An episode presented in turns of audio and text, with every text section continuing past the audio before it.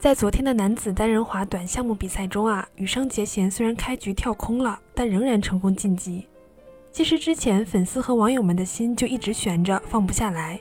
倒不是担心他出现失误，而是羽生六号才抵达北京。在那之前，大家一直等待着这位蝉联了两届的冬奥会花滑冠军，但他直到开幕式结束都依然没有现身。在四号的花样滑冰团体赛中，还有人发现电视画面中羽生结弦的名字后面出现了 WD 的字样，WD 表示弃权，这让一直期待着羽生表现的观众们大吃一惊。瞬间感觉全世界都在找羽生结弦，羽生结弦还没来，等词条登上热搜，甚至有人担心他不是感染了新冠不能参赛了吧？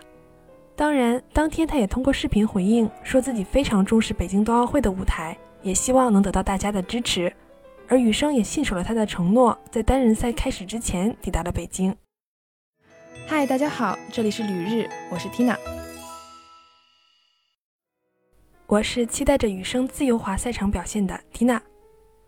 平昌冬奥会时啊，羽生结弦就凭借一首阴阳诗登上了领奖台，演绎了冰上阴阳师安倍晴明，获得了翩若惊鸿，宛若游龙的赞誉。宛如融入音乐中的滑行令人倾倒，甚至让世界上好多原本不关心滑滑的人了解了实力与颜值并存的他。羽生也由此被称为冰上王子。不仅是普通观众，连不少运动员都是他的粉丝。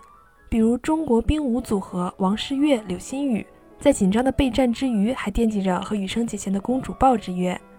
其实这个约定起源于2016年国际滑联大奖赛 NHK 杯的赛后晚宴。当时，身为羽生资深粉丝的王诗玥和搭档柳鑫宇去找羽生结弦合影，却被周围的人们起哄演绎冰舞舞姿，于是就有了第一次柳鑫宇公主抱羽生结弦。随后，奇怪的约定增加了。只要柳鑫宇和羽生在晚宴上见面，就会来一个公主抱。据统计，到目前为止，公主抱之约已经被演绎到了五点零版本。但是今年由于疫情，不知道能不能抱得上。唉。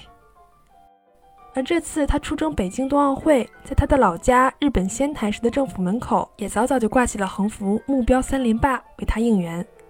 在短节目比赛失利，取得第八名，可能会错失金牌后，仙台市还在社交媒体官方账号里发言。会永远为羽生结弦加油打气。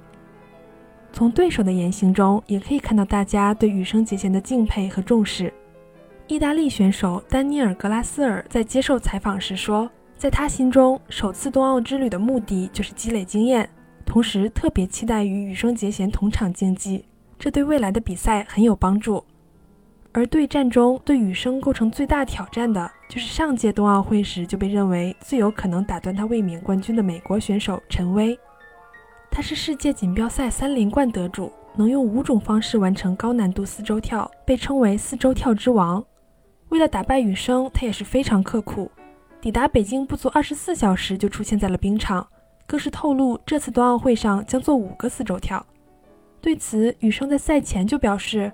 我很清楚，按照现在的状况是无法获胜的。想要超越对手，站上领奖台，就要拿出从未有人完成过的四 A，也就是阿克塞尔四周半跳。在二月七日的首次训练中，他也尝试了几次阿克塞尔四周半跳，但是都没有完美成功，这让粉丝们的心跟着紧张起来。但是在训练结束接受采访时，他表示满意自己的赛前状态。同时，羽生还说，和日本全国锦标赛第六次夺冠时相比。这次冬奥会上，他对于四 A 的运用将会采取不同的方式。羽生坦然地承认自己感受到些许压力，滑行上也还有一些问题需要打磨，但是他会继续努力，也希望得到大家的支持。男子单人滑短节目比赛中，排名前二十四名的选手会晋级到自由滑。毫无疑问，虽然比赛中出现了小失误，羽生也顺利晋级。接下来就是花滑男单的奖牌赛了。本来全世界的目光就都汇聚在羽生的身上，经历了这次失误，不知道羽生的心里要背负多大的压力。这里想借用男单短节目第一名，也是羽生最强劲的对手陈薇在赛后对于羽生失误的评价，来安慰一下咱们的羽生小哥哥，以及一直关注着他、为他担忧的粉丝们。陈薇在赛后采访时说：“令人遗憾的是，事情并不总是按计划进行，尤其是在奥运赛场。”但正因为是羽生结弦，才能成为两届奥运会的冠军。无论怎样，他将永远是一个真正的花样滑冰偶像，有史以来最伟大的滑冰运动员之一，没有人能夺走他的地位。不知道啊，有多少花滑粉丝是被羽生结弦带入坑的？我就是其中之一。希望羽生不要有太大的压力，来了就好，享受赛场的舞台。